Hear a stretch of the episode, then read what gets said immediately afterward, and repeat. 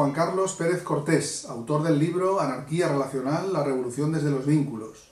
Esta es la décima entrega del canal en el que estoy presentando los contenidos del libro. Y en este vídeo voy a plantear un ejercicio de contraste e intentaré delinear qué no es la anarquía relacional.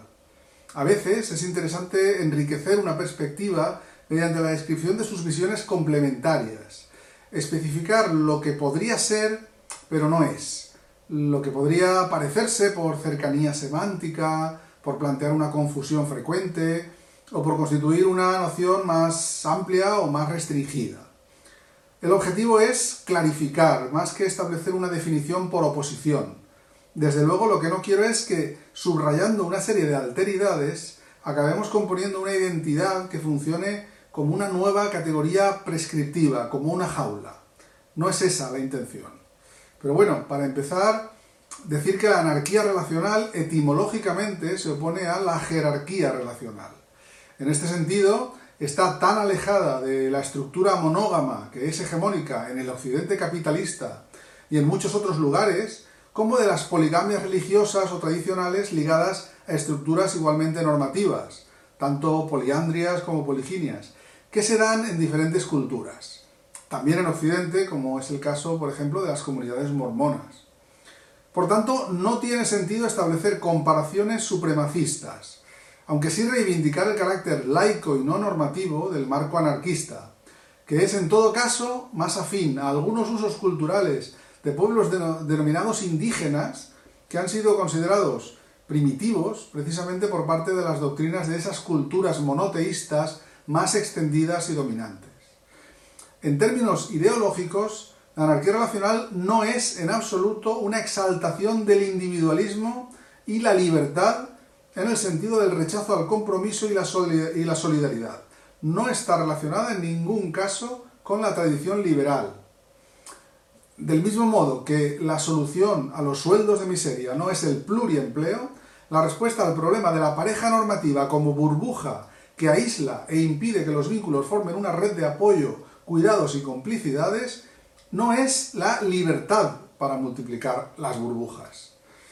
Eh, la anarquía relacional no define explícitamente unas prácticas sexoafectivas, por tanto no es tampoco un tipo de no monogamia ética o consensuada, categoría que englobaría, entre otras, las prácticas swinger, conocidas también como liberales o libertinas en países no anglófonos, las relaciones abiertas y el poliamor tanto jerárquico como no jerárquico. La posibilidad de mantener relaciones no monógamas constituye un efecto secundario posible de los planteamientos antinormativos de la anarquía relacional. La exclusividad sexual y afectiva como mandato no es admisible en este planteamiento porque supone una coacción o un derecho de veto, no porque exista una inclinación inherente a un número de relaciones concreto, mono, no mono, poli, nada de eso. Obviamente, eh, esta propensión a la multiplicidad de relaciones sí aparece de forma directa, como enfoque principal, en el conjunto de planteamientos autodenominados no monogamias éticas. En otras palabras, tanto las relaciones monógamas como las no monógamas caben en el paradigma de la anarquía relacional. La monogamia estructural, sin embargo, no encajaría porque implica un menoscabo normativo de la autonomía personal porque establece unos mandatos culturales que marcan los compromisos de antemano y eso no permite que sean voluntarios, responsables y autogestionados. Por ejemplo, el compromiso de fidelidad sexoafectiva de mi propia persona, si es producto de mi decisión individual tras una reflexión compartida, es compatible con la anarquía relacional, pero no lo es la exigencia a otras personas de exclusividad o de cualquier conducta específica, más allá de aquello que afecte a mis límites personales y corporales. Hablo en el libro, en más profundidad, de compromisos y límites personales, que son conceptos muy importantes en este contexto. En términos fenomenológicos, la anarquía relacional no es una propuesta mística e iluminadora que, pretenda liberar al ser humano y revelar la verdad, señalar las trampas que nos tiende el amor, la pasión y la carne, y mostrarnos el camino a un nivel más alto de conciencia relacional. Ni nada de todo eso. Tampoco es una fórmula, en otro sentido, positivista a ultranza que juzgue y desprecie los universos inmateriales subjetivos de las personas y sus consecuencias emocionales. La anarquía relacional no es un modelo que impugne el valor de los vínculos, la importancia del amor y del compromiso, autoconstituido de manera personal o compartida y no heredado o estructural, como decía.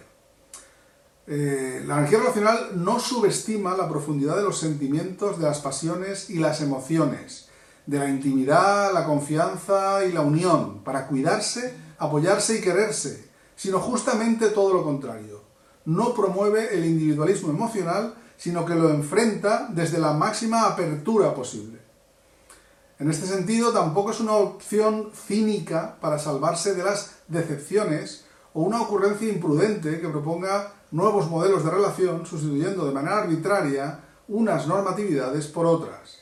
No invalida el amor, el deseo o los deseos, sus orientaciones e identidades, estableciendo una nueva orientación o identidad o normatividad represora.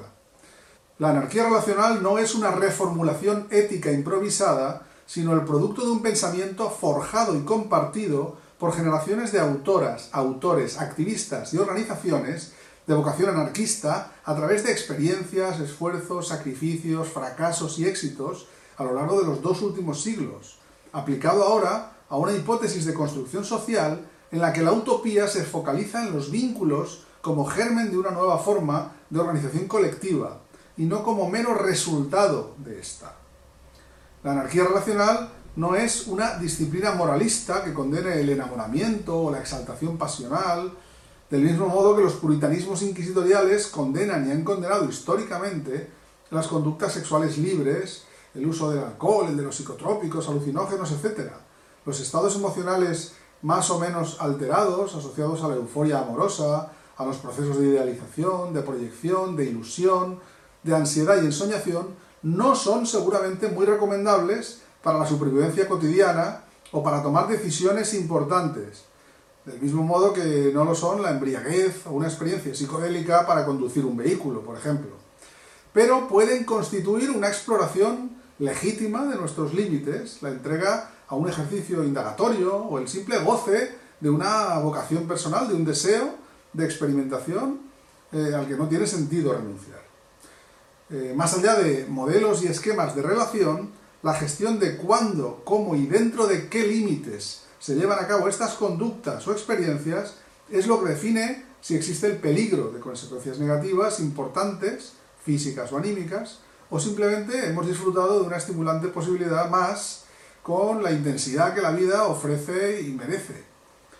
Por último, la anarquía relacional no es una fantasía extravagante que niegue la fragilidad de las personas que han sufrido o sufren, bien debido a la violencia estructural de la construcción de las identidades en esta sociedad, o bien por violencias y carencias padecidas de manera personal y las deje, por tanto, fuera de un supuesto modelo superior e innovador, o peor aún, las hostigue y mortifique cada día por no ser capaces de surfear sobre esta fresca y rompedora eh, y espumeante ola de modernidad.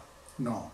Los celos, la necesidad de sentirse especial y único o única, la sensación de abandono ante la, ante la soledad, la dificultad para disfrutar de un recogimiento elegido y saludable, para sobreponerse a las sensaciones de desamparo, tristeza, a los fracasos, a los rechazos, no son muestras de torpeza y mucho menos de maldad, no son taras ni indicios de falta de madurez o ausencia de voluntad.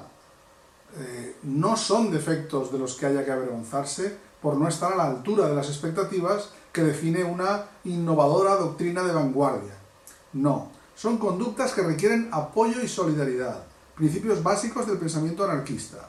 También exigen importantes dosis de introspección, comunicación y asertividad para evitar que las necesidades y las heridas sean la justificación de pautas autoritarias. Y en el sentido opuesto, también es muy fácil que las prácticas cotidianas lleven a confundir cuidados con sometimiento. Ocurre constantemente. Convertir la aflicción en coacción es casi inevitable si no hay una alerta y una presencia constante de referentes claros. La anarquía relacional pretende contribuir precisamente a la construcción de esa referencia que nos recuerde al mismo tiempo la importancia de la fraternidad y el cuidado y el riesgo de la tiranía, porque las dinámicas coercitivas no son sostenibles y acaban lastimando más que ayudando, o bien se convierten al final en peligrosas opresiones a largo plazo. Bueno, pues hasta aquí este décimo vídeo. En el próximo empezaremos a repasar una perspectiva cultural e histórica de los fundamentos que han llevado hasta la aparición de la anarquía relacional a lo largo de una larga trayectoria de pensamiento y activismo. Y recordad que tenéis más información en anarquiarelacional.com. ¿Vale? Hasta pronto, gracias.